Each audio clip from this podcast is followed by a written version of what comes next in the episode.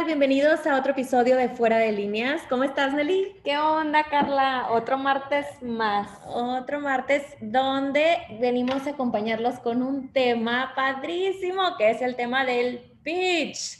Y la verdad, Nelly, tengo que aceptar, no, hay que definir qué es este tema, o sea, qué es la palabra pitch. Sí. Y porque es bien difícil para alguien que ni siquiera está en el mundo del emprendimiento saber qué es la palabra pitch. Y si no estás en el mundo del emprendimiento, no sabes, no tienes realmente necesidad de saber De qué conocer. es. Claro, Ajá. pero mira, para todos aquellos curiosos que quieren emprender o que están iniciando este viaje del emprendedor, mm, eh, yo creo que creo que todos o la mayoría, bueno, sí, me la bañé con todos, ¿verdad? No todos, pero la mayoría conoce Shark Tank, ¿no? Sí. Este programa famosísimo donde van emprendedores a presentar su Sí. proyecto a posibles inversionistas, estos sharks.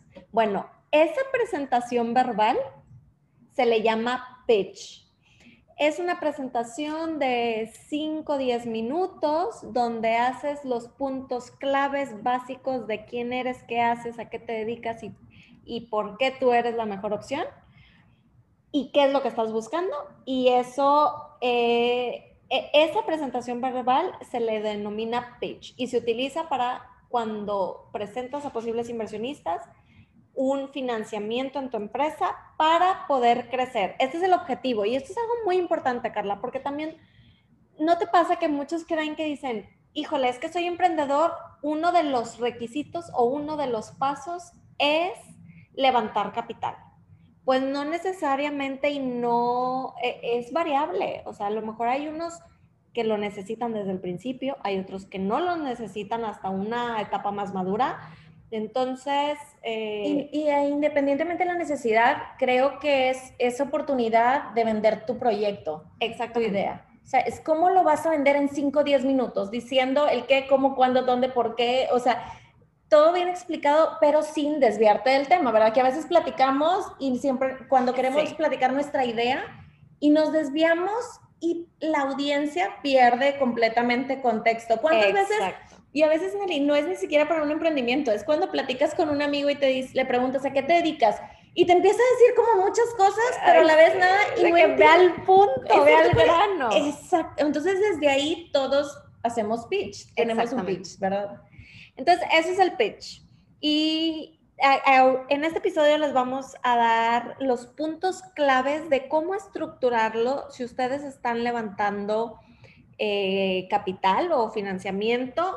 Esto es eh, de mucha ayuda para que puedan hacer el mejor pitch posible.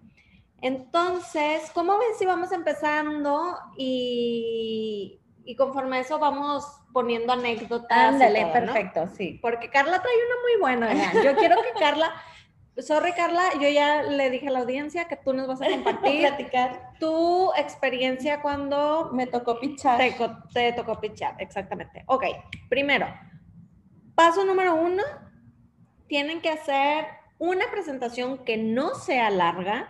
Yo recomiendo que no sea más de 10 slides si es que van a utilizar apoyo visual. Sí es recomendable que sea bonito, pero no le dediques tanto, tanto tiempo al formato cuando lo más importante es lo que vas a comunicar. Y que sea muy, o sea, que sea visual, no lo llenes de mucho texto porque el tiempo es oro, vas a tener muy poquito tiempo para presentar lo que, lo que quieres, entonces tú necesitas que esos inversionistas te estén poniendo atención a ti y no se pierdan lo que tú dices por estar leyendo lo que viene de una sí, presentación. muy bien. O que se estén distrayendo por tanto que cargas a veces una presentación. Sí, exactamente. Entonces, primero empieza con tu nombre del proyecto y tu logotipo. ¿Ok? A veces dejan el quiénes somos hasta el final y es importante también hacer esa introducción, ¿no? Para que vayas creando como que ese awareness de, ok, este es el logotipo, esta, así se llama esta empresa o esta startup. Y ahora, ya una vez teniendo esa como portada, empezamos, pero con todo. Esto, los primeros 10 segundos de tu pitch son los más importantes porque es donde se define el interés de la persona que te está escuchando. Si realmente lo vas a atrapar o no lo vas a atrapar. Entonces, ¿con qué vas a empezar? Con el problema. ¿Cuál es el, el problema que existe y quién tiene este problema? Y aquí yo recomiendo que todos empecemos con una historia. Ay, sí, apenas te iba a decir, yo de los mejores pitches que he escuchado, Nelly, han sido los que empiezan con una anécdota o una historia y aparte personal, que le ponen ese sentimiento. Que se sientan identificados con la audiencia. Mira, yo hice un pitch de un proyecto que se llamaba Modelo, que era un... e- e- Este proyecto era un marketplace de rentar ropa. Ok. Entonces, e- ese es nada más el contexto. Entonces, ¿cómo empecé yo mi pitch? Yo empecé diciendo, ¿sabías que el 80% de la ropa que tienes en tu guardarropa no la utilizas en el periodo de un año? Entonces, abres con esta frase y la gente te escucha y empieza de que, oye, sí es cierto. Empieza a Lo que analizarlo tengo- con una, sí, hacerlo un Oye, propio. sí es cierto, lo que tengo en el closet no lo uso. Entonces empieza con una frase, con un, ¿sabías que algo súper poderoso que también es un súper tip?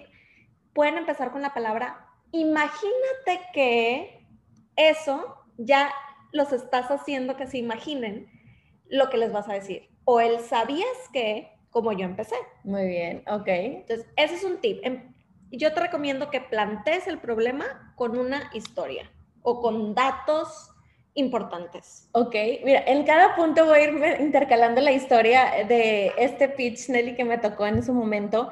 Estaba, yo tenía que presentar la, el proyecto de finanzas personales para niños.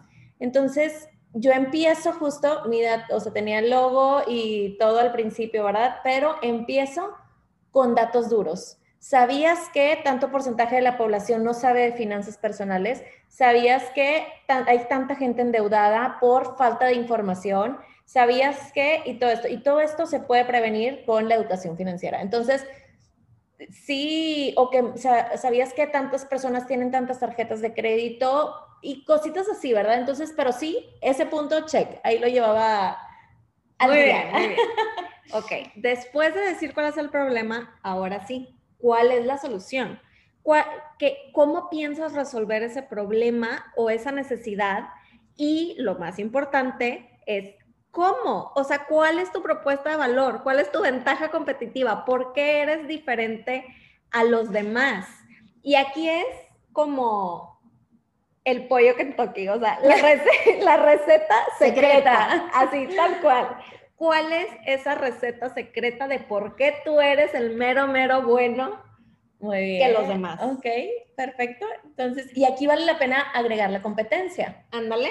Ahí es donde podemos mencionar, ok, esto está haciendo la competencia, esto es lo que traigo yo, a diferencia de ellos, pues a lo mejor ese valor, eh, ¿cómo se llama? Ese valor agregado. Agregado que estás ofreciendo, ¿verdad? También. Ajá, que no tienen los demás, porque eso es muy común que luego dicen, ay, pero ya existe fulanito". existe, sí, ajá. Y dices, sí, pero yo lo hago de esta manera o con este modelo de negocio, yo soy, yo tengo esta propuesta de valor distinta. O sea, que realmente quede claro por qué eres diferente. Eso es de lo Ah. que más se fijan los inversionistas. Y también no queremos, como dicen, verle la cara al inversionista de soy el único que ha pensado en esta idea. Porque en un, en un concurso de pitch, sí me tocó, Nelly, que los inversionistas le dijeron al conferencista, oye, es que, a ver, pero ¿cuál es tu competencia? Y dice, no, No tengo. Y dice, Carla, lo he escuchado muchísimas veces. Nelly, dices, a ver, entonces me estás diciendo que eres el próximo Albert Einstein, que eres el próximo Mozart, que, que nunca ha creado que... Dice, pues sí, pues la verdad es que yo soy el único que tiene la idea. Desde ahí, a ver, no, también, a lo mejor como lo mencionamos en algún episodio, tenemos competencia directa o indirecta, Exactamente. pero aquí es donde vale la pena mencionarlo. Exactamente. Y eso es muy común, Carla. Te digo, pues tú- para los que no conocen, yo trabajo en un fondo de inversiones de Venture Capital y de verdad, si los escuchas, ya a estas alturas de la vida tú dices, ya todo el mundo sabe que, Que no, hay competidores ajá. directos o indirectos. Sí. No, todavía hay gente que se atreve a decir que son los únicos en el mercado y que no tienen competidores y la verdad que eso les resta puntos. Entonces, ojo, ahí. sí. Muy bien. Luego, hay que mostrar cuáles son esos avances que has hecho con, con ese proyecto. Si ya tienes un prototipo o prototipo desarrollado, muestra ese avance. Habla sobre las características principales que tiene tu producto para que el inversionista pueda entender mejor cuál es ese problema. La verdad es que este, este punto sí es clave. Para los inversionistas, el que vean que estás trabajando, les da mucha seguridad, que no es un sueño guajiro que no has aterrizado, sino que aquí está, esto es lo que he hecho. Y pues se menciona la segunda validación que se hizo y los principales hallazgos, qué te funcionó, qué no funcionó. Todo esto aquí ven cómo lo has abordado, aterrizado, solucionado, implementado. Y yo creo que esto da mucha seguridad también hacia ti de, mira lo que ha pasado y cómo lo he manejado, lo he aterrizado o solucionado. La validación de idea es muy importante porque también de esa forma los inversionistas pues se aseguran que realmente existe alguien interesado en consumir tu producto o tu servicio. Y algo muy importante para los inversionistas es saber cuál es el tamaño del mercado. Es decir, de qué, qué tan grande va a ser el impacto de tu negocio. Y ahí les va, los inversionistas están buscando que sea un mercado atractivo, aunque sea un nicho. Esto, también es algo muy importante. Tienes que tener bien definido el perfil del usuario o de tu cliente. No le puedes tirar a, no sé, por ejemplo, a las mujeres. No, hay que ser más específicos. ¿Mujeres de qué edad? de qué nivel socioeconómico, de qué, ajá, de eh, todo, todo, todo, todo súper, súper bien definido para de esta forma llegar más fácil a tu, a tu usuario y de esta forma medir el tamaño del mercado. Nelly, ¿y qué me dices de las empresas que te, o que los emprendimientos que te llegan y te dicen, eh, mi cliente pueden ser todas las empresas? No. O, o todas las pymes. Sí, sí, sí. No, no, no. ¿De qué giro? ¿De qué industria? Tienes que ser muy específico en eso. Fíjate que hace poco escuché el pitch de una que estaba dando, quiere hacer un marketplace para, de consultores. Ok. Entonces dice, ok, pero estos consultores, ¿a quién le van a dar servicios? Y decía, a empresas. Pues sí, pero ¿De qué? ¿De qué giro? ¿De qué giro? ¿Vas a dar una consultoría financiera, una consultoría tecnológica? ¿Vas a dar una consultoría eh, de recursos humanos? De recursos humanos, de marketing. ¿Y a qué empresas? Empresas em, nacionales, empresas internacionales, eh, en la industria automotriz o en la industria de salud. O sea que hay mucho, hay mucho. Entonces, velo puliendo. Y entre más seguro lo tengas o más eh, concentrado o definido, mejor. Exacto. Y ahora algo que mencionamos en el episodio pasado de una de las razones principales por las cuales las startups fracasan, pues es el no tener definido un modelo de negocio. Esto lo tienes que incluir en tu pitch sí o sí. Eso es lo que les interesa a los inversionistas. Ok, quieres que invierta en ti y tú cómo vas a ganar dinero. El modelo de negocio. El modelo de negocio es importantísimo que lo pongas en, en tu pitch. Algo breve, no sé, por ejemplo, si es una suscripción mensual, menciónalo. Eh, mi modelo de negocio es a través de una suscripción mensual que se divide en tres planes y ya, tampoco tienes que desglosar. El plan A te incluye esto, esto y esto. El plan B, esto y esto y esto. No, eso lo ven más adelante. No pierdas el tiempo dando too many details. O sea, vete a, al, al punto, ¿no? Ok. Está muy interesante, Nelly. Me tienes a mí bien picada. Es que aquí Nelly es la experta definitivamente en revisar. Si alguien quiere que le revisen su pitch aquí con Nelly, ya saben, les puedo dar una asesoría de verdad, completa. Con todo gusto eh, los puedo escuchar y darles mi feedback si les sirve de algo, ¿verdad? ¿Qué otro tema importante? El cómo piensas llegar a tu cliente. ¿Cuál es tu plan? ¿Cuál es tu estrategia para entrar al mercado? Cómo, cuál va a ser tu canal de distribución, cómo te vas a comunicar con ellos. E, eso es súper importante. ¿Cómo vas a llegar a tu cliente para que él te conozca y te compre? Esa estrategia la, debes de mencionar en, tu pitch. Carla, tú mencionaste algo de esto en tu pitch. Es que eso, eso, estaba pensando. Mis canales de distribución sí los teníamos, o sea, era por medio de escuelas justamente. Y cómo decía, cómo te comunicas, impactas a los beneficiados y clientes por medio de la educación financiera hacia los niños. Entonces nosotros empezábamos con, desarrollando esta aplicación para niños que eran nuestros clientes, que los llegábamos por ellos a través de las escuelas y de manera indirecta después nos empezaron a buscar los padres de familia y las escuelas nos dijeron, ¿sabes qué? Da también alguna escuela para padres de educación financiera para completar el círculo, ¿verdad? Entonces, pero sí teníamos el, este plan de todavía, hasta ahí también va check, todo va en orden. Muy bien. Otro punto importante es que mencionen quiénes son, quién es el equipo. El inversionista no va a invertir nada más en la idea, va a invertir en las personas que creen que van a hacer posible la ejecución de esa idea. Y que están comprometidos, Nelly, porque la mayoría también de los emprendimientos, como dijimos en el episodio anterior, la duración es de uno a tres años. ¿Cuántos de los integrantes están dispuestos a estar de uno a tres años? Y ahí es donde presentas el equipo y también qué rol juega cada uno de ellos en el emprendimiento. No es nada más como, ay, yo tengo experiencia, pero no hago nada en el emprendimiento. No, uno es, ok, el fundador es el que marca, es el que dice, el que, chalala. Eh, otro es el programador, es el que está desarrollando la aplicación y otro es el que ve, no sé, algo, el tema de ventas y es el que está hablando, el comercializador. Pero eh, eh, sí, y, y me acuerdo que una de las preguntas que hacen también es si tienen otro trabajo Sí, ¿verdad?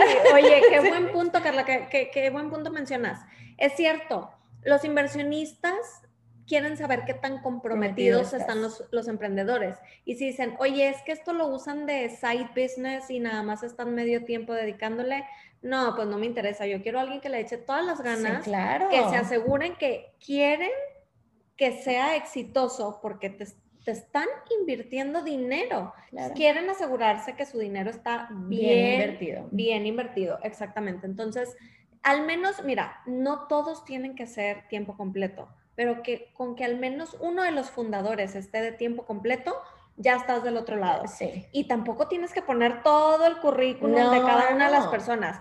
Pongan la foto de cada quien, eso sí es importante. Pongan la foto del equipo pongan cuál es el rol que desempeña cada quien, como decía Carla, oye, yo soy el CEO, yo soy el CFO, y pongan unos tres bullets de experiencia previa que tenga relación con el emprendimiento que estás haciendo. Sí.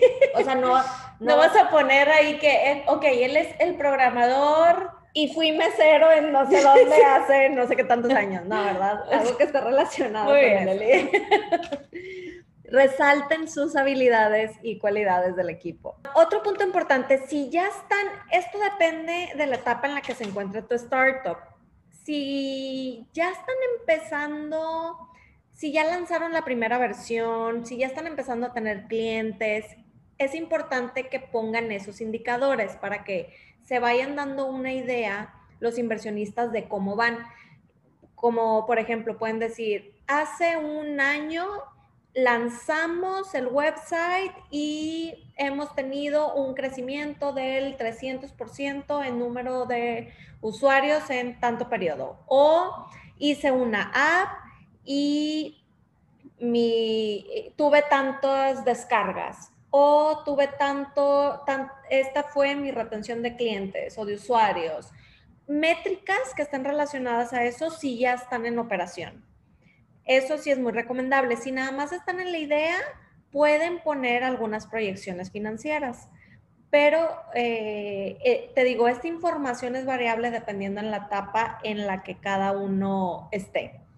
Ok, y, tener bien claro, ¿qué harás con ese, ese dinero? Ok, así como me va a entrar el dinero, yo lo necesito para esto, punto uno, punto dos, punto tres eh, y ese punto, Nelly, el de qué obtienen los involucrados, déjame decirte que ese no me había tocado escucharlo. Como en, en, los pits no me acuerdo de alguien diciendo, y ustedes por invertir van a obtener tanto. Ya al final, ajá, al final en un slide algo breve tienes que poner, si estás buscando capital, tienes que decir cuánto dinero estás buscando no sé, estoy buscando 100 mil dólares a cambio de tanto porcentaje de participación en la empresa Ah, y como decía, eso es lo que van a tener a cambio, ¿no? X porcentaje de... Sí, eso en Shark Tank lo mencionan mucho. Eso en Shark Tank lo mencionan mucho. Y tienes que decir para qué lo vas a utilizar, como tú mencionabas. No tienes que ser tampoco tan específico, pero puedes decir, oye, el 30% va a ir para el desarrollo de la plataforma, el otro 30% va a ir para desarrollar una estrategia de marketing y entrar al mercado, bla, bla, bla tanto porcentaje para el desarrollo de talento. No sé, o sea, en tres, cuatro categorías pon en qué vas a destinar esos recursos que hagan sentido con la etapa en la que estás y con lo que quieres hacer. Y, bueno, lo más eh, visual lo puedes poner en un pie chart o algo así. Y cierra con una frase contundente, motivadora.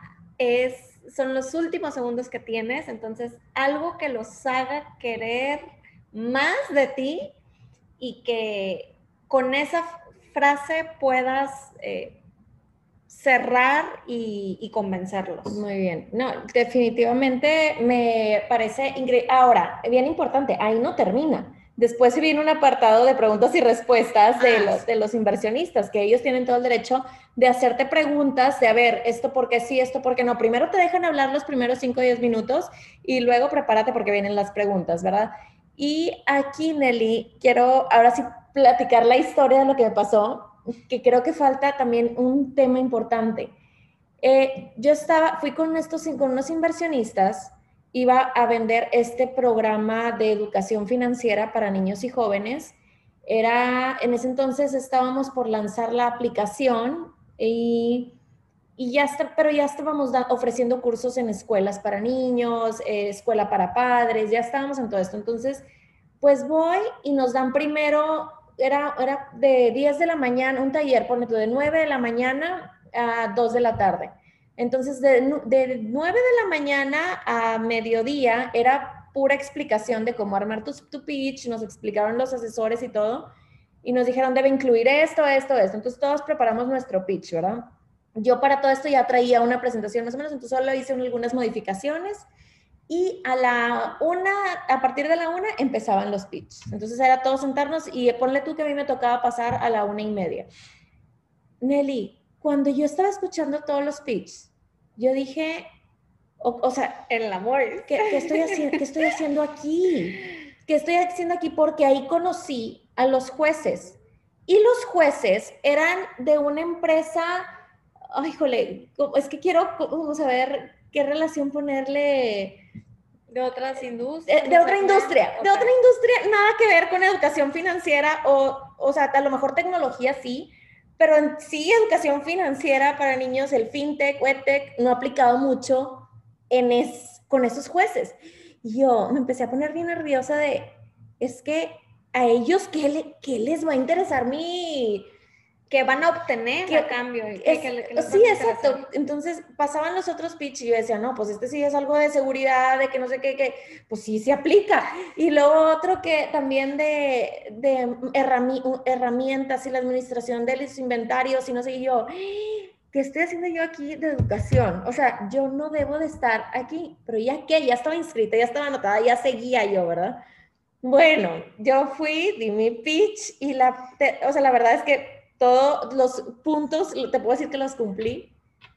Y al final, me así, el área de preguntas y respuestas, ¿verdad? Me dice, ¿qué tienes que aportar a, la, a nosotros como inversionistas? Claro. O sea, nosotros, o sea, como de, de qué manera nos beneficias a nosotros. Pues sí, era otra industria. O sea, ¿qué, qué tiene que ver ahí la educación con, con ellos, verdad? Entonces yo me acuerdo perfecto que era la pregunta que estaba temiendo porque era la que tenía duda. Ojo, si tienes duda en un pitch, en algo chiquito, no, o sea, trabájalo desde antes porque va a pasar. O sea, tenlo por seguro que esa pregunta va a salir. Entonces yo me acuerdo que desde antes de pasar yo dije, donde me pregunten que, qué, voy a, qué tengo que aportar o yo, cómo esto va a contribuir a, esa, a esos inversionistas, me acuerdo que respiré y le dije, en las empresas, cómo se puede implementar es que en los empleados se empiece a enseñarle a aplicar la educación financiera y, en lo, y los hijos de todos los empleados puedan tener acceso a esta plataforma, que pueda llegar y ah, empiezan a hacerlo. bueno, por ahí, pero de eso se, más o menos. o sea, pero sí me acuerdo que, ah, o sea, el inversionista, ok, pero pues no era lo que estaban buscando, me explico, o sea, no era el enfoque. Entonces, ojo, si vas a ir a hacer un pitch, checa también quién es tu audiencia quiénes son esos inversionistas y por qué a ellos, como decíamos aquí ahorita, qué van a obtener, ok, una es qué van a obtener y por qué les va a interesar tu producto. Hay unos concursos de, de, startups, de emprendimiento, de pitch, que son enfocados según tu rama. Entonces tú puedes buscar, si eres algo de educación y finanzas, hay unas EdTechs, unos concursos muy buenos a nivel mundial, nacional o estatal, que, te, que a lo mejor ese es más tu camino a lo mejor si lo tuyo es algo más de tecnología, pues están las, este, pues sí, todos los concursos relacionados con esto. Si es algo más de finanzas, pues las fintech y así sucesivamente. Entonces, si vas a ir a un concurso, sí asegúrate de conocer bien a tu audiencia, porque también es, son los que te van a invertir. Es clave, es clave completamente. No estén haciendo pitch como si estuvieran repartiendo volantes a ver a quién le tiran y a ver qué chicle pega, como luego dicen.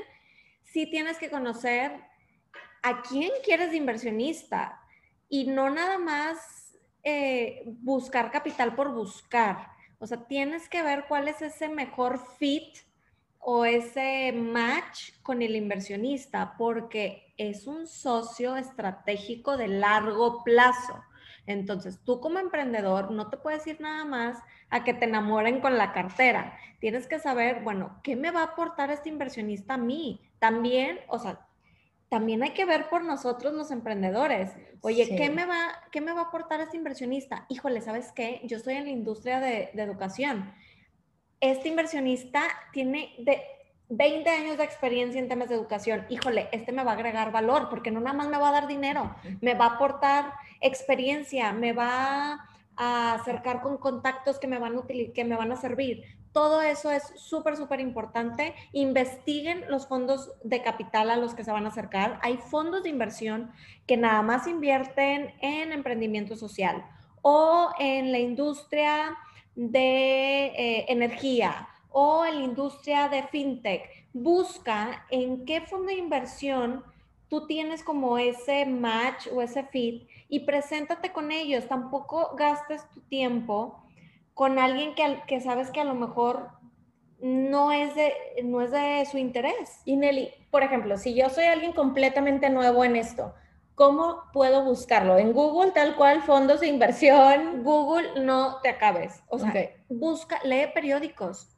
Pon, hay muchísimos, es más, deberíamos hacer un ¿sabes qué? Ya se me dio, el siguiente episodio podemos hacer eh, una plática sobre las fuentes de financiamiento, porque hay diferentes etapas, hay diferentes tipos de fondos de inversión y ahí podemos platicar un poquito de Perfecto. eso. Perfecto, para darle al usuario también, si nos está escuchando y quieres entrar con, e, a conseguir todo este tipo de financiamientos y tener estas oportunidades, ¿cómo le puedes hacer, verdad? Exacto. Y yo lo, último que les quiero decir ya como recomendación, Carla ya mencionó una de las cosas más importantes, prepárate porque te van a preguntar de todo. Y ellos, ¿qué hacen? Se quieren asegurar que tú conoces de la A a la Z tu negocio. Entonces, prepárate con todas las preguntas posibles que te puedan hacer para que puedas tener una respuesta. Y si no tienes la respuesta, no mientas. No digas algo con tal de decir, porque se nota y se da cuenta. Entonces, si algo no sabes, tú nada más di,